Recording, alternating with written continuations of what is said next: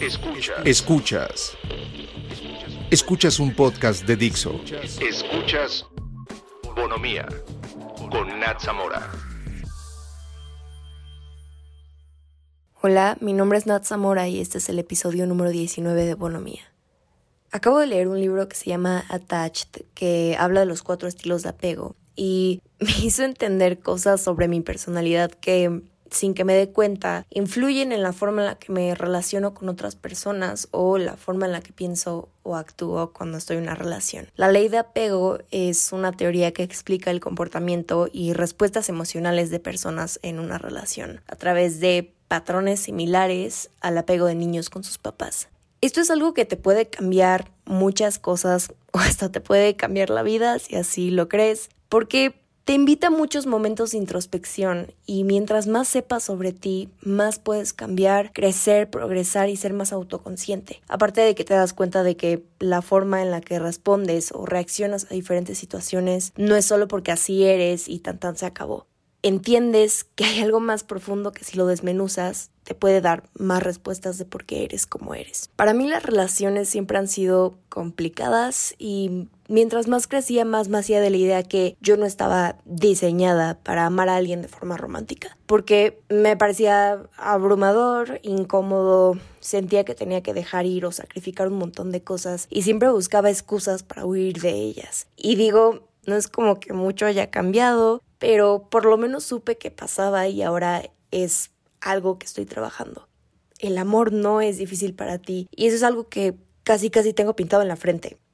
El entorno en el que crecemos, las diferentes relaciones que hemos visto o hasta las que hemos vivido, nos han hecho pensar que el amor es esta cosa enorme, compleja, que constantemente requiere de tu atención al punto en el que te absorbe. Y no, no creo que amar a alguien de forma romántica sea extremadamente difícil. No soy para nada una experta en relaciones, pero con los años, después de algunas cagadas, buenas y malas experiencias, hice como una lista mental de cosas que hay que tener en cuenta antes, durante y después de estar en una relación. La primera es que todos tenemos nuestro propio significado de amor y todo lo expresamos de diferentes maneras. Yo de verdad soy la persona menos touchy, cursi, clingy y podré estar con la persona que amo con locura y pasión, pero si un día llega con una pancarta que dice Natalia Zamora, eres el amor de mi vida, ahí muere.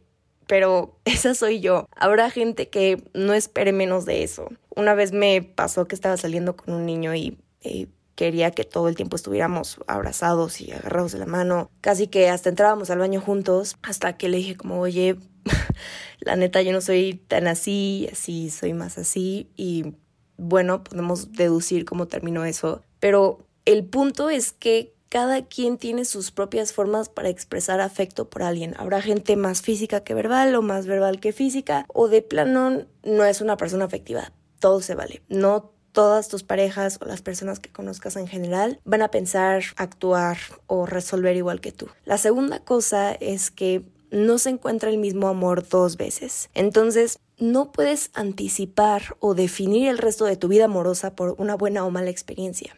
Y creo que muchas veces nos dejamos llevar por las experiencias de otras personas. Entonces, si a la amiga, al hermano, a la tía, a la mamá le pasó algo parecido, automáticamente significa que va a ser lo mismo contigo. Y no, creo que cada experiencia es extremadamente individual. La tercera cosa es que siempre vamos a recibir el amor que creemos merecer. Así que antes de querer estar con alguien, tienes que estar bien contigo. Tienes que amarte antes de buscar que alguien más lo haga. Y la última, si no te hace sentir bien, no es amor. Si te hace sentir más ansiedad que felicidad, amiga, date cuenta. Hay comportamientos, acciones o palabras hirientes que no tienen justificación. La violencia no es solo física, también es verbal y emocional. El primer paso para aplicar la ley de apego a tu vida es conocerte a ti y a las personas que te rodean y empezar a fijarte en los patrones, las situaciones y respuestas emocionales que se repiten constantemente. Antes de platicar de los estilos de apego, hay que aclarar que evidentemente nada de esto viene de un prejuicio. Así que Sea amable contigo mismo cuando te comiences a identificar con algunas de estas características. Ningún estilo es mejor o peor. Muchas veces son situaciones a las que estamos sujetos, ya sea por el ambiente en el que crecimos o la idea que tenemos de amar y ser amados. Muchas veces ideas a las que hemos sido condicionados de alguna manera y realmente no es algo que esté bajo nuestro control. Solo son rasgos de personalidad que desarrollamos durante nuestra vida y la ventaja de conocerlos y ponerles nombre es que a partir de eso podemos trabajar áreas específicas, entender mejor quiénes somos, de dónde venimos y qué estamos buscando en una relación. El primer estilo de apego es el ansioso. Son personas que tienden a idealizar demasiado a sus parejas, suelen buscar mucha atención e intimidad y quiero hacer un mini paréntesis con esto. No sé por qué uno dice intimidad y automáticamente pensamos en sexo y no, es básicamente tener la habilidad de entender, empatizar y compartir situaciones personales, sentimientos, vida familiar, amistades, etc. Es como este pedacito de vida que compartes con tu pareja. ¿Entendimos? Entendimos. Entonces, son personas realmente afectivas que no tienen miedo a ser vulnerables, pero después eso se puede interpretar como que son muy needy o emocionalmente dependientes. Creo que más bien son como el clásico ejemplo de alguien que sobrepiensa todo. Entonces, si un día sienten que les hablan diferente o no los abrazan como siempre o hay un ligero cambio de actitud, van a pensar en mil escenarios negativos y tendrán respuestas o confrontamientos impulsivos o algún comentario pasivo-agresivo. Y en un arranque de lo que me digas, dicen cosas que luego se arrepienten. Son personas que están dispuestas a dar todo y más en una relación, pero tienen miedo a que sus parejas no sientan lo mismo que ellos sienten con tanta intensidad o que no piensen lo mismo que ellos en cuanto a la relación que tienen. Luego están las personas con un apego seguro, que es exactamente lo que suena. Saben comunicar lo que necesitan o buscan tener una relación, disfrutan de tener intimidad y no es algo que los tenga sobrepensando o les incomode y no significa que nunca tengan como algún tipo de confrontación o pelea con sus parejas, pero son extremadamente maduros, abiertos y no tienen miedo de parecer o ser vulnerables a la hora de dialogar. Entonces, no son personas que se dejen llevar por sus emociones y de hecho tienen una gran inteligencia emocional. Después de este apego evitativo, yo lo platiqué en uno de los primeros episodios del podcast. Gran parte de mi vida estuve rodeada de solo adultos o personas mucho más grandes que yo y soy hija única. Entonces, de forma bastante predecible tuve que aprender a resolver por mí misma. Y eso me hizo bastante independiente. Y ojo, existe esta idea de que ser dependiente es algo malo o es un rasgo que tienen las personas que socialmente definimos como inmaduras y ser independiente es algo bueno. No, vivimos en una cultura que nos enseña a no confiar en otros para obtener apoyo emocional y que no debemos ser vulnerables. Entonces, ser dependiente no es una debilidad, creo que es un rasgo de personalidad más y por lo tanto es subjetivo y no debería ser un factor para juzgar las habilidades de una persona. Pero bueno, el crecer con personas mucho más grandes que yo siempre hizo que tuviera como esta idea de que tenía que actuar como ellos. Y la impresión que tenía como niña de los adultos que me rodeaban era que parecían extremadamente autónomos, que mostraban mucho liderazgo. Entonces, obviamente quería ser como ellos y no quiero que esto suene como, ay, soy una pobre palomita indefensa que tuvo que crecer antes. No, para nada. Algo que agradeceré siempre es que estaba con adultos que me trataban como tratarían a cualquier otra persona sin importar mi edad. Entonces no me pendejeaban ni me daban el avión. Pero una contraparte de esto es que evidentemente cuando eres niño piensas que eh, los adultos tienen como toda su mierda contenida y controlada y no. Entonces en mi cabeza pensaba que estaba mal enojarme o llorar porque no sería maduro y ya no me tratarían como lo hacían. Entonces, durante mucho tiempo reprimí emociones que no fueran estar feliz o neutro. Luego crecí y me di cuenta de que obviamente las cosas no son así y nunca fueron así y que llorar o mostrarse vulnerable son cosas que realmente requieren de mucha valentía y al final es parte de ser humano. Pero bueno, ¿por qué cuento todo este trip? Al principio dije que los patrones los desarrollamos desde que somos niños y más tarde se presentan en muchas situaciones o respuestas emocionales, en este caso relaciones románticas. Y pues todas estas cosas son parte del contexto que viví y me hizo desarrollar un apego evitativo.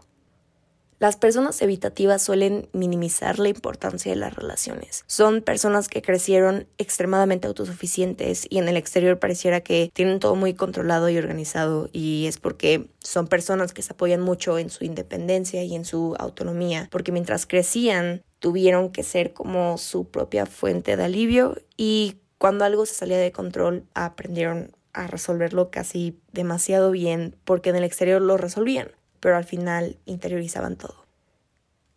Son personas que se fijan más en los defectos de los demás que en los propios para crear y mantener una distancia emocional. De esta forma delimitan el espacio con su pareja de forma literal y metafórica. Y es más fácil que se abran con una persona cuando existe una experiencia compartida o en general haya muchas cosas en común, pero no invierten mucho tiempo preocupándose por relaciones románticas o por ser rechazados. Y por último está el apego desorganizado, que es una combinación del evitativo y del ansioso y fun fact, solo un porcentaje muy pequeño de la población lo tiene. Este tipo de personas buscan intimidad, pero al mismo tiempo les cuesta mucho confiar en los demás. Son el tipo de personas que tienen muchas ganas de estar en una relación, pero les da miedo que los abandonen o los rechacen.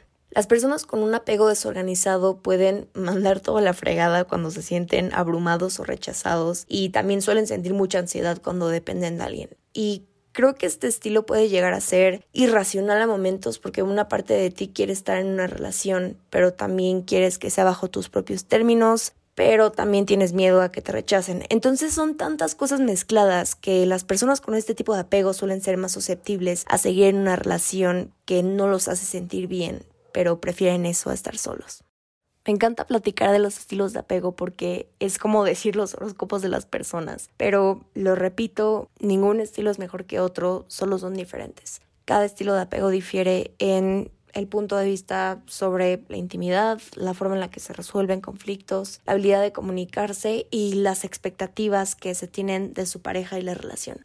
Normalmente cuando la gente escucha de los estilos de apego, luego luego saben cuál es el suyo. Pero si no estás seguro, hay dos cosas que lo van a determinar. Una es tu comodidad con la intimidad o el grado con la que la evitas y la otra el nivel de ansiedad que sientes con respecto al amor y atención de tu pareja y su preocupación por la relación y durante tu vida estos estilos pueden cambiar. Yo antes me identificaba más con el apego desorganizado porque cuando empecé a salir con personas y supongo que más durante mi primera relación todo el tiempo estaba preocupada de que la persona con la que estaba saliendo sintiera lo mismo por mí. Sobrepensaba cada respuesta, cada mensaje, si un día me hablaba diferente o no me hablaba, y así pasaba horas, al punto en el que constantemente me sentía emocionalmente drenada y abrumada porque estaba en relaciones que me hacían sentir muy insegura, especialmente con mi personalidad, porque no sabía si estaba siendo muy aprensiva o intensa, pero a la vez quería estar en control de lo que sucedía dentro de la relación, porque tenía una idea muy clara de lo que buscaba, pero tenía miedo de que eso hiciera que perdiera mi autonomía o que me convirtiera dependiente de mi pareja y la relación.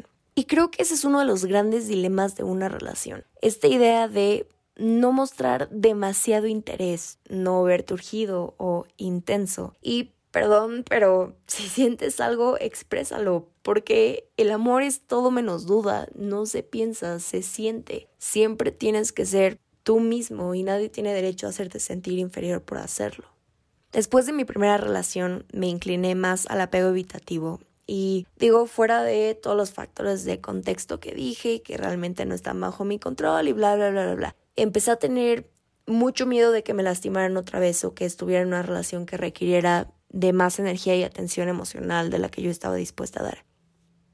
Entonces dejé que pasara tiempo y conocí a alguien más. Todo iba relativamente bien, me sentía bien, había buena comunicación y me acuerdo que de la nada dejé de hablarle súper random, como por tres días, sin explicación, sin nada. Solo sentí como la necesidad de hacerlo y yo sola empecé a poner barreras en la relación y autosabotearla. Y fue porque tenía miedo de hacerme muy cercana a alguien, porque solo había sido cercana a una persona de forma amorosa y algo que pasa mucho con las personas evitativas es que tienen esta idea de la persona indicada alguien con quien tengas tantas cosas en común como para que al fin puedas tener intimidad emocional. Y creo que apenas hace poco solté la idea de estar con alguien que sea compatible conmigo de pies a cabeza porque el crear una expectativa hacía que constantemente estuviera metiéndome el pie. Entonces notaba un defecto en la persona con la que salía y eso para mí era razón suficiente para mandar todo por un tubo.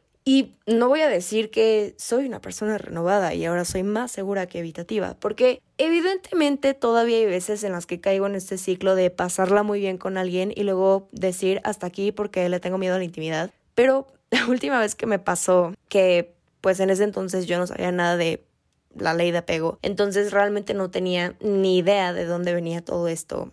Le dije a mi mamá que de verdad era increíble que cada que yo me sentía cómoda con alguien, había algo en mi interior que decía, ya me incomodé, gracias, pero no gracias. Y me dijo, es que tienes que dejarte sentir. Y es algo en lo que he estado trabajando, digo, tampoco significa que sea de piedra y no sienta nada, por Dios, por supuesto que no, pero pensar en que no existe nada como la pareja perfecta o la relación perfecta. Todos tenemos virtudes, defectos y estamos en este camino para convertirnos en la persona que nos gustaría ser. Así que hay que dejar que fluya porque en serio las relaciones forzadas o las relaciones donde dejas ir una parte grande de ti o solo actúas de la forma que crees que tu pareja quiere que actúes son horribles y son emocionalmente desgastantes. Lo digo siempre, pero es que es verdad, no creo que las cosas pasen por casualidad y creo que cada oportunidad hay que tomarla como un aprendizaje y crecer. Y pues nada, quiero cerrar con una frase que me gusta mucho. No se puede forzar una conexión, conocemos a las personas correctas en el momento perfecto, bajo las circunstancias adecuadas, de una vibración natural. Ya saben que pueden encontrarme en Instagram como arroba natzamora y si alguien quiere mandarme su historia o un mensaje, pueden hacerlo bonomía con doble gmail.com. Pueden transmitir este podcast en iTunes, Spotify y Dixo.com. Adiós.